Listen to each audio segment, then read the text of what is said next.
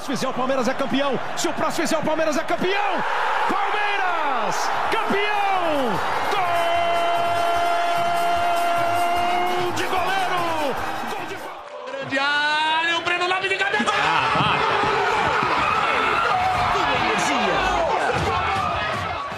Mas ele pode chamar mais um. Olha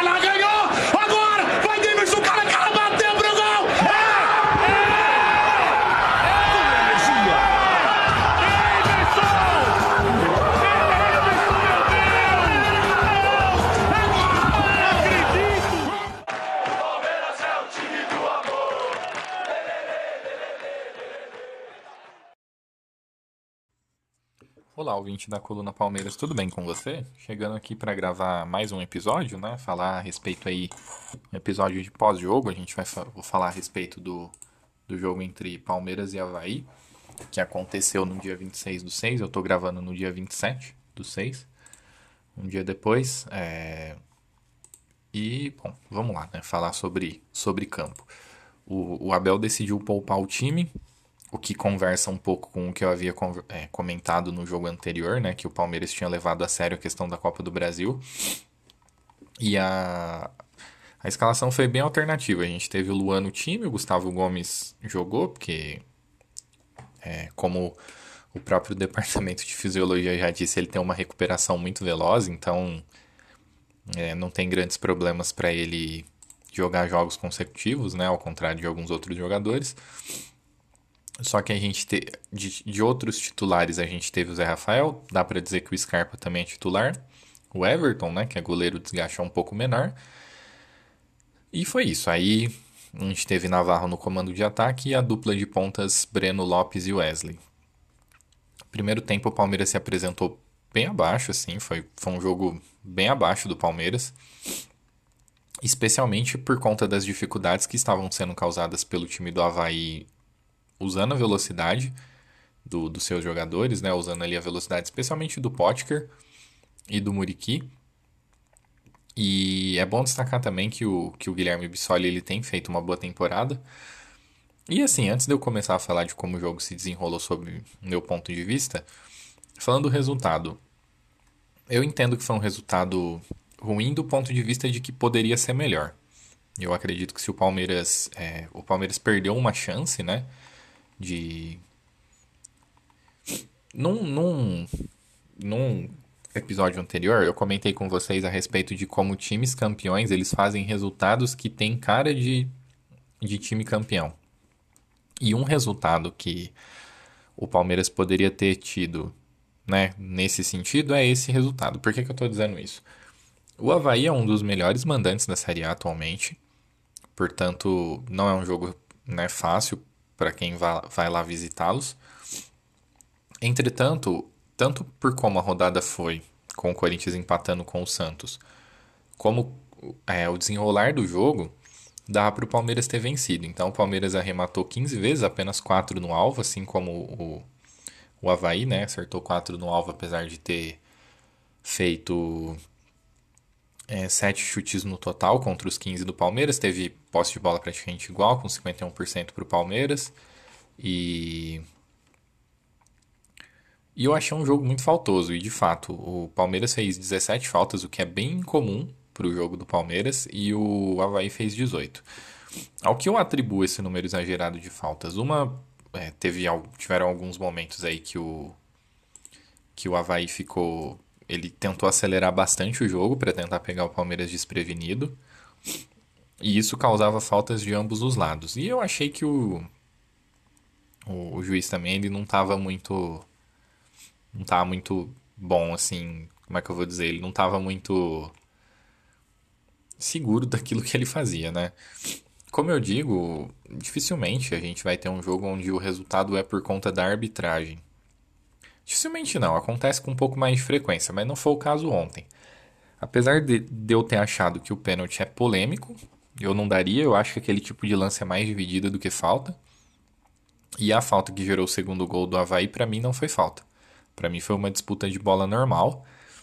E em vários outros lances, ele permitiu aquele tipo de contato e aí ele deu uma falta, tipo, no bico, na entrada da área, num critério que eu entendia que ele estava adotando como sendo de disputa. Bom, enfim, né? Acontece. Mas, na minha opinião, o motivo pelo qual o Palmeiras não conseguiu vencer foi a dificuldade na finalização. O Palmeiras criou o suficiente para poder é, ganhar. E nessas estatísticas que eu citei de bolas que foram chutadas e apenas quatro foram no gol, no gol dá para colocar uma do Wesley e duas do Navarro que foram chutadas para fora, que eram chances muito boas de fazer o gol. É, então, esse mau aproveitamento das, das finalizações aí, ele complicado. Do jogo, eu gostaria de destacar dois aspectos. O primeiro, que você ter um lado esquerdo com Jorge Lu é muito complicado. É, uma boa parte do bom volume de jogo que o, que o Havaí teve no primeiro tempo foi explorando o lado esquerdo do Palmeiras, muito, é, muito por conta de que Luan e Jorge junto, juntos eles são muito lentos. É, o Luan não é um zagueiro muito rápido e o Jorge é um lateral que é assim, ele nunca foi tão rápido e ele ainda tem essas questões físicas que tem atrapalhado ele desde que ele teve essa sequência de lesões graves, então é, tem esse aspecto que, é, que complicou bastante. E durante o primeiro tempo ainda foi possível, pela transmissão, notar o Abel Ferreira pedindo cobertura do Zé Rafael ali. Depois que o Zé começou a fazer cobertura, teve inclusive um lance é, de contra-ataque muito parecido com o lance contra o Fluminense, onde tentaram explorar as costas do Jorge e o Zé Rafael fez a cobertura e tirou a bola. Só que isso inibiu muito o Zé Rafael, que tá muito bem fisicamente, inclusive. Ele ficou um jogo fora devido à suspensão, aí jogou contra o São Paulo na quinta e ontem ele parecia muito bem, mas é, acabou sendo sobrecarregado pela necessidade de fazer essa cobertura. Então, isso aí atrapalhou, evidentemente, o, o, o, o fluir do jogo do Palmeiras, né? O Scarpa, mais uma vez, foi muito bem, fez o gol de pênalti, criou muita chance, movimentação muito inteligente. É, aí ele saiu no segundo tempo para dar entrada ao Veiga. Aí entraram também o Veron e o e o Dudu e o Rony voltou a ser centroavante, né? E o Palmeiras fez uma pressão final bastante aguda, o que acabou sendo é, recebendo a colaboração do Barroca, porque ele fechou o time para tentar proteger o resultado do empate, o que acabou sendo bem sucedido, mas eu acredito que a gente precisa falar sobre o quão abaixo o Dudu tem jogado, né? É, não tem saído lances muito perigosos dele. O...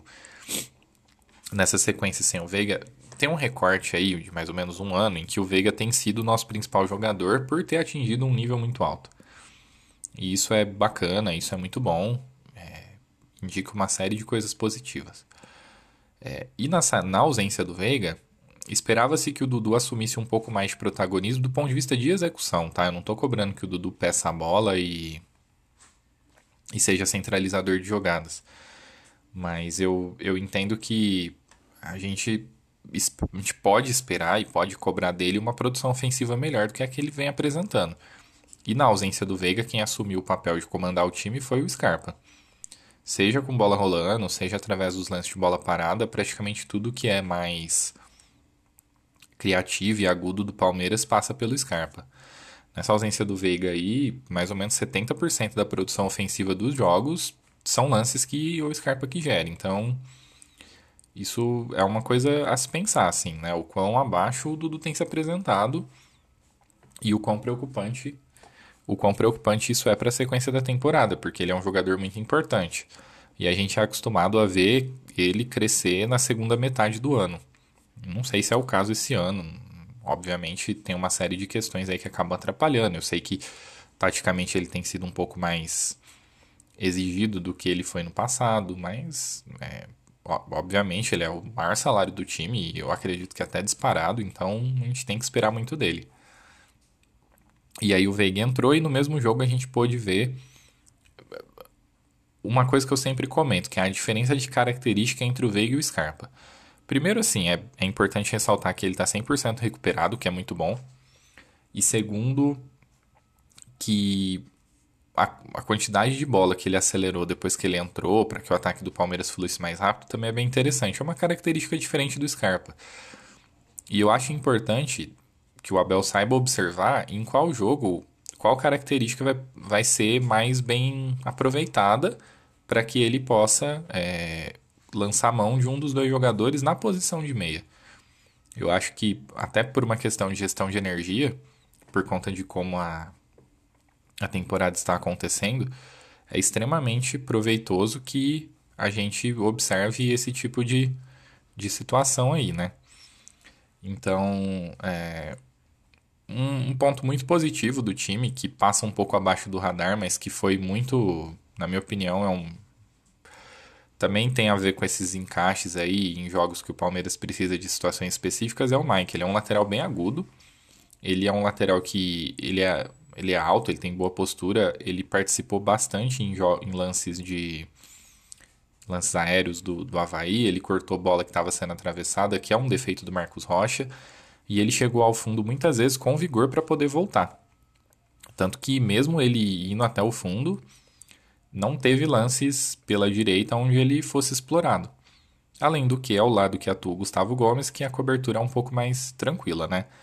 Eu acho que uma das respostas que nós estávamos precisando também, que era sobre a titularidade ao lado do Gomes ela está começando a ser respondida. O Murilo tem mostrado que, especialmente pela sequência de jogos, pela característica dele, que é um zagueiro bastante físico, bastante forte e rápido, a tendência é que a zaga seja é, Gustavo Gomes e Murilo. E eu observaria também um, assim, né, uma rotatividade maior entre Marcos Rocha e Mike por conta desses motivos que eu expliquei. Agora, é, falando um pouco mais individualmente sobre os jogadores, né? Eu achei o Wesley bastante displicente, apesar dele ter sido é, um jogador que criou a jogada aí do primeiro gol, né? Que o Rony empata o jogo. Do primeiro não, do segundo, perdão. O primeiro foi o gol de pênalti do Scarpa. É, eu acredito que assim, o, o Wesley, ele. Quando ele começou a ser utilizado em 2020, ainda pelo Cebola, e depois ele teve aquela lesão lá no jogo contra o Bragantino, ele mostrava uma evolução muito boa. Só que essa evolução está freada, ele já está um pouco mais velho, não tem demonstrado nada tão diferente. Então, eu acredito que ele se tornou um jogador muito mais de ocasião do que um jogador que possa ser utilizado com mais segurança, como titular. Que é bom, tá? É bom ter opção, é bom ter jogadores com características que possam mexer no jogo vindos do banco. Mas eu espero vê-lo frequentando menos aí o time titular, especialmente agora que Veiga e Scarpa se tornam um quebra-cabeça aí pro, pro Abel montar, já que os dois têm nível técnico para poder ser titulares, normalmente, né, para que o Scarpa jogue, ele acaba jogando na ponta. Provavelmente o Verón acabe voltando a ser opção de banco e aí, na minha opinião, ele está na frente do Wesley. Só que essa questão de estar na frente vai de encontro com isso que eu disse. É, qual, como está o jogo? Que tipo de duelo? O quão aberto o jogo está? É, o jogo está propiciando um contra um, porque nisso o Wesley é muito bom. Então tudo isso vai precisar ser observado aí para a gente poder ver qual deles vai ser mais utilizado durante a temporada e tal. É, e o Navarro, assim, ele precisa fazer gol, né? Ele é um centroavante, ele, ele é brigador, ele cria espaço. Ele, enfim, tem as características dele, mas por ser centroavante, ele precisa ter uma finalização mais precisa. Talvez se ele tivesse feito o gol. É, ele teve uma. A principal chance dele foi logo depois que o Palmeiras empatou. E a gente tem observado o quão. É, o quão grande é o volume de jogo quando o Palmeiras tem obtido resultados positivos, assim, logo de, de virada, né? Quão, quão qual o tamanho da volúpia do, do Palmeiras quando o Palmeiras vira. E esse momento de pressão que acua o adversário é muito importante converter as chances que se tem. E na minha opinião ele ele falhou nesse sentido. Eu sei que depois teve o gol do Rony, mas de todo modo é, já foi desconectado desse momento de pressão. Então, é, assim, falta um mês ainda para que o o Merentiel e o Flaco possam estrear. E nesse meio tempo, o Navarro, quando colocado, ele tem que dar conta. Me preocupa muito o fato de que ele está sendo. É, como é que eu vou dizer assim? Ele está se subaproveitando, ele não está conseguindo aproveitar muito bem as oportunidades que está sendo dada. E sendo bem honesto, honesto com vocês. Com a chegada do Flaco e do Merentiel, dependendo de como o Abel entender que dá para usar o Merentiel, né? Porque o Flaco é um centroavante ponto, o Merentiel não, não necessariamente. Eu não vou ficar nada surpreso se o Navarro for ou vendido ou emprestado no ano que vem. Eu acho bem, bem provável, porque ele não está aproveitando as chances que ele teve. O que é bem triste, porque é um jogador jovem que está tendo a oportunidade da vida dele em vários aspectos. Porque não é o primeiro jogo que ele perde gol importante. Ele perdeu o gol com, contra o Atlético. São gols que valem pontos. Né? Então, assim, é, como eu disse, eu não gosto de cornetar muito individualmente um jogador. Mas o time tem se adaptado a ele e ele não tem aproveitado as chances de ter um bom time adaptado a ele. É, sobre a questão da classificação, é, eu vejo muita gente da imprensa comentando que o, que o Corinthians é, não é um competidor para o Palmeiras, né? O Palmeiras está a três pontos do Corinthians. Eu acho que é sim. É, eu acho que o Corinthians vai brigar até o fim. E muita gente tem comentado sobre uma eventual retomada do Atlético, que está em quinto ali, com 24 pontos, que é apenas 5 pontos do Palmeiras o que num confronto direto já deixaria, por exemplo, o Palmeiras perdendo para o Atlético, já deixaria o Atlético a um jogo do Palmeiras, mas eu acho que tanto o Atlético, quanto o Corinthians, quanto o, quanto o outro Atlético, né, o Paranaense, o Atlético, eles vão brigar até o fim. O, o Paranaense tem mostrado uma solidez muito característica de time que vai brigar pelo, pelo título, é, em termos de resultado, né? E eu não vou ficar sur nada surpreso se for a disputa ficar aí por um tempo entre Palmeiras, Corinthians e os dois Atléticos. Não, não levo muita fé no jogo do Inter. É, acho o Mano Menezes um técnico ruim. Acredito que é, para uma sequência ele não vai conseguir se sustentar aí nessa posição que ele está. O, campeonato ainda está tá achatado e, assim, como eu falei, se você pensar que o Havaí é um bom mandante, o resultado de ontem não foi tão ruim, mas se você pensar que era a chance de ficar a 5 pontos do vice-líder, mas especialmente a, a 7 pontos dos de um bloco que tem Inter, Atlético e, e os dois Atléticos, né? O Palmeiras de fato teve um resultado ruim e deixou escapar aí uma, uma vantagem que seria importante. É óbvio que ainda tem muita coisa para acontecer, o campeonato ainda vai se assentar, vai ser definido mais claramente aí os, os competidores, apesar dessa minha opinião, né? Que na minha opinião já está meio que definido. E é isso, a gente tem que esperar agora para ver qual, como vai ser a gestão de energia.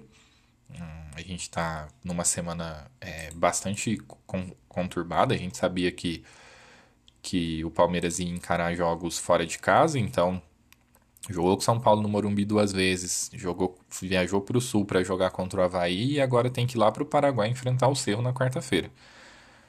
É, então é isso. Não tem mais muito o que eu falar sobre o jogo, foi isso. As preocupações para a sequência da temporada e da, das próximas semanas são essas. É, aguardar para ver o comportamento do time no jogo de, de quarta-feira. Eu devo gravar, eu vou eu prometi um monte de coisa aí que eu não compro, né, em termos de frequência de gravação, mas eu vou eu vou voltar a fazer pós-jogo porque é interessante, dá para falar sobre aspectos pontuais de cada jogo. A forma como o Palmeiras vem se apresentando tem produzido muito material para eu comentar, né? É, o comportamento tático do time, como que alguns jogadores têm se comportado. Então, na quinta-feira deve ter lançamento de coluna aí para vocês, tá bom? É, indiquem a coluna Palmeiras para amigos que eventualmente possam gostar desse tipo de material, porque a gente sabe o material produzido pela, pela mídia tradicional, ela não é muito focada em analisar o jogo, né, mais focada no ego de quem está comentando. E, e eu, assim, eu consumo bastante coisa do Palmeiras, mas também não vejo um, um material tão que dá tanta atenção pro jogo quanto esse que eu tenho criado. Tem, até tem, tá? Mas assim, é mais escasso. Então, assim, se puderem dar essa indicação aí para os colegas que eles podem eventualmente gostar, fica de bom tamanho. Obrigado, gente. Até a próxima.